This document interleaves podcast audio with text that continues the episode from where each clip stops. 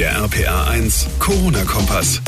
Willkommen und hallo zu einer brandneuen Podcast-Folge, Ausgabe 120. Heute am Donnerstag, dem 22. Oktober. Ich bin John Segert. Schön, dass ihr eingeschaltet habt. Zum ersten Mal seit Beginn der Pandemie hat es in Deutschland innerhalb von 24 Stunden mehr als 11.000 Corona-Neuinfektionen gegeben. Das hat das Robert-Koch-Institut heute mitgeteilt und gleichzeitig vor einer unkontrollierten Ausbreitung des Virus gewarnt. Wir gucken uns die Zahlen im Detail an, klären, wo sich die Menschen laut RKI am häufigsten anstecken und geben einen Überblick über das Infektionsgeschehen hier bei uns in der Region. Dann beleuchten wir außerdem noch eine sehr interessante Studie der TUI Stiftung. Die hat sich damit beschäftigt, ob junge Erwachsene wirklich häufiger die Corona-Regeln missachten und lieber feiern gehen als beispielsweise die Älteren. Die überraschenden Ergebnisse im Detail gibt's ebenfalls in dieser Ausgabe. Jetzt aber wie immer erstmal die wichtigsten Zahlen und Infos vom heutigen Tag. Genau 11.287 Neuinfektionen innerhalb eines Tages. Ein Rekordwert, den das Robert Koch Institut heute Morgen mitgeteilt hat. Seit Beginn der Pandemie wurden damit zum ersten Mal mehr als 10.000 neue Fälle gemeldet.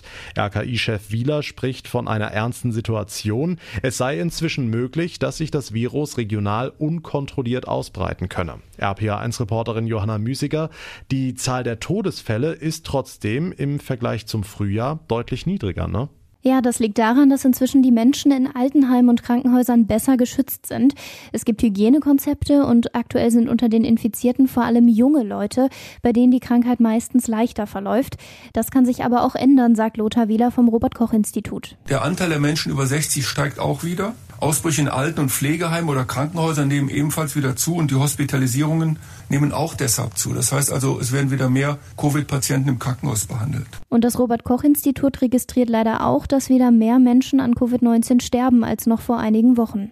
Okay, sieht Wieler denn eine Chance, dass wir die Pandemie irgendwie noch eindämmen können?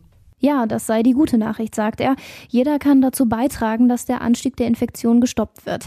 Durch die bekannten Maßnahmen, also Abstand halten, Hände waschen, Mundschutz tragen und jetzt in der kalten Jahreszeit regelmäßiges Lüften von geschlossenen Räumen. Wenn wir also umsichtig sind, besonders auch in geschlossenen Räumen, dann stecken wir uns weniger an. Und dann stecken wir auch unsere Familienmitglieder und Mitbewohner weniger an. Wieler hat auch einen Appell an die Gesundheitsämter gerichtet, die ja zum Teil inzwischen an ihre Grenzen kommen bei der Nachverfolgung von Kontakten.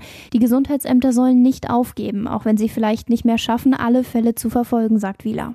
Hm, interessant ist ja auch die Frage, Johanna, wo sich die Menschen anstecken. Sind es denn wirklich die Familienfeiern? Ja, der RKI-Chef sagt, das Virus verbreitet sich vor allem dort, wo Menschen besonders intensiv zusammenkommen. Das sind dann die sogenannten Superspreading-Events. Zum Beispiel bei großen Feiern im Freundes- und Familienkreis bei privaten Geburtstagsfeiern, Hochzeitsfeiern. Ausbrüche in Verkehrsmitteln oder bei Hotelübernachtungen kommen laut Wieler eher selten vor. Und auch Ausbrüche in Schulen sind übrigens bislang nicht sehr häufig. Aber das RKI warnt, wenn insgesamt wieder mehr Menschen infiziert sind, dann werden auch Schulen häufiger betroffen sein. Hm, gucken wir mal auf die regionalen Zahlen, genauer auf die Landkarten von Rheinland-Pfalz, Baden-Württemberg und NRW. Da sieht man, es gibt immer mehr orangefarbene oder rote Gebiete auf dieser Inzidenzkarte. Ja, genau. Rheinland-Pfalz und Baden-Württemberg übersteigen inzwischen als Ganzes den kritischen 7-Tage-Index von 50. In Rheinland-Pfalz befinden sich weiter zehn Kommunen im roten Bereich. Den größten Sprung hat der Landkreis Birkenfeld zu verzeichnen. Für ihn weist das Gesundheitsamt jetzt 146 Neuinfektionen pro 100.000 Einwohner in einer Woche aus. Warnstufe Rot gilt außerdem weiter für die Kreise Altenkirchen, Bernkastel-Wittlich, Bütburg-Prüm, Kochemzell, Neuwied und Vulkaneifel sowie für die Städte Ludwigshafen, Mainz und Zwei Saarbrücken. In NRW gehört die Stadt Köln mit einem Inzidenzwert von 112 zu den höchsten im Land. Immer häufiger liegen die Werte inzwischen also weit über der kritischen Marke von 50. Bayerns Ministerpräsident Söder hat ja deshalb Warnstufe dunkelrot ab einem Wert von 100 ins Spiel gebracht. Und der Kölner SPD-Gesundheitspolitiker Karl Lauterbach geht noch weiter. Er fordert ab einem Inzidenzwert von 150 über einen zeitlich befristeten Lockdown nachzudenken.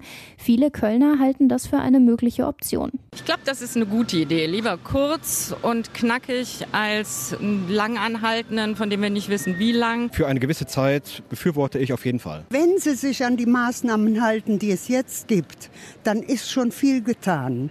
Man kann den Leuten nicht alles nehmen. Der Überblick von Johanna Müßiger. Vielen Dank.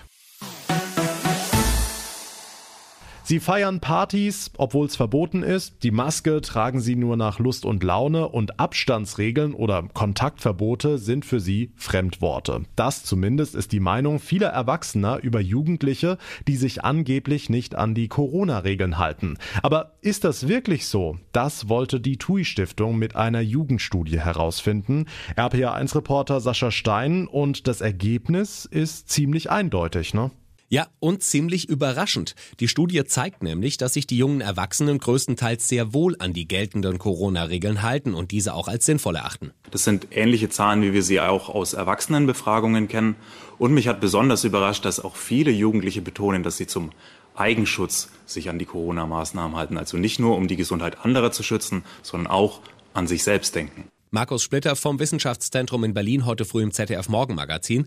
Er hat die Studie mitgestaltet. Demnach halten 83 Prozent der Befragten die Maßnahmen nach eigenen Angaben ein. Gut die Hälfte hält sie auch für angemessen, etwa ein Fünftel für übertrieben und nur zwei Prozent halten sich nicht an die Corona-Regeln. Häufig ist es ja gerade die junge Generation, die für Corona-Partys oder sonstige Feiern verantwortlich gemacht wird. Dabei würden sich gerade die jungen Erwachsenen aber genau über diese Partygänger aufregen, sagt Splitter.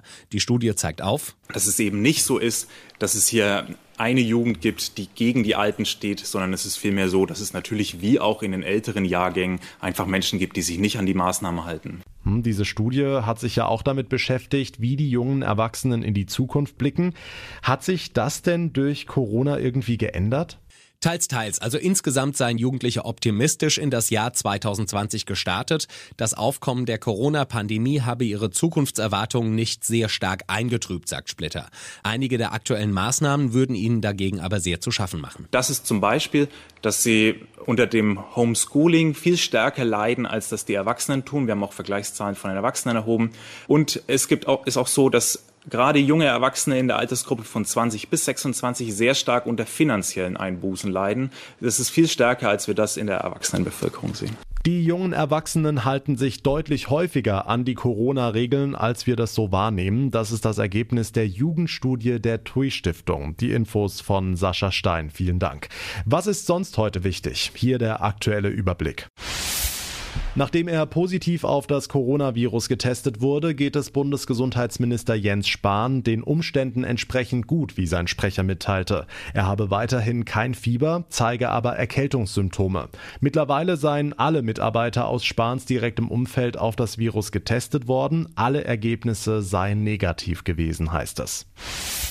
Der Präsident der Bundesärztekammer Klaus Reinhardt zweifelt am Nutzen von Alltagsmasken bei der Bekämpfung der Corona-Pandemie.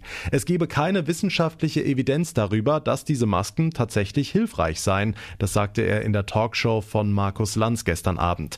Im Zusammenhang mit der Maskenpflicht sprach Reinhardt an einer Stelle von einem Vermummungsgebot. Der Gesundheitspolitiker Karl Lauterbach forderte auf Twitter für diese Äußerungen den Rücktritt Reinhardts als ranghöchster deutscher Ärztefunktionär. あ。Wegen der anhaltenden Pandemie hat RTL das für Januar geplante Dschungelcamp komplett abgesagt. Schon seit Wochen war klar, dass die Sendung nicht wie immer in Australien stattfinden kann. Daher hatte der Sender das Dschungelcamp nach Wales verlegt, doch auch dort steigen die Infektionszahlen weiter an. Daher habe die Sicherheit und die Gesundheit für alle Beteiligten absolute Priorität, erklärte RTL-Unterhaltungschef Markus Küttner. Als Ersatz soll es nun ein neues Sendeformat in Deutschland geben. An die meisten Corona-Vorschriften haben wir uns ja schon gewöhnt. Maske tragen im Supermarkt, Mindestabstand einhalten, regelmäßig lüften und, und, und.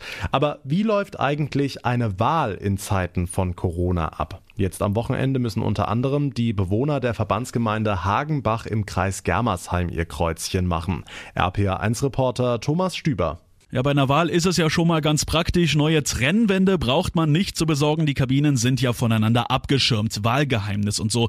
Aber es gibt noch jede Menge zu beachten. Verbandsgemeindesprecher Reinhold Kunz. Das die Wahllokale mit einem speziellen Wegekonzept versehen sind, also Einbahnstraßenweg. Die äh, Wahlkabinen werden nach jedem Stimmabgabe gereinigt, desinfiziert. Jeder Wähler bekommt seinen eigenen Stift. Das sind unsere Maßnahmen. Neben den Wahlhelfern gibt es auch Hygienebeauftragte, die schauen, dass alles Corona-konform abläuft.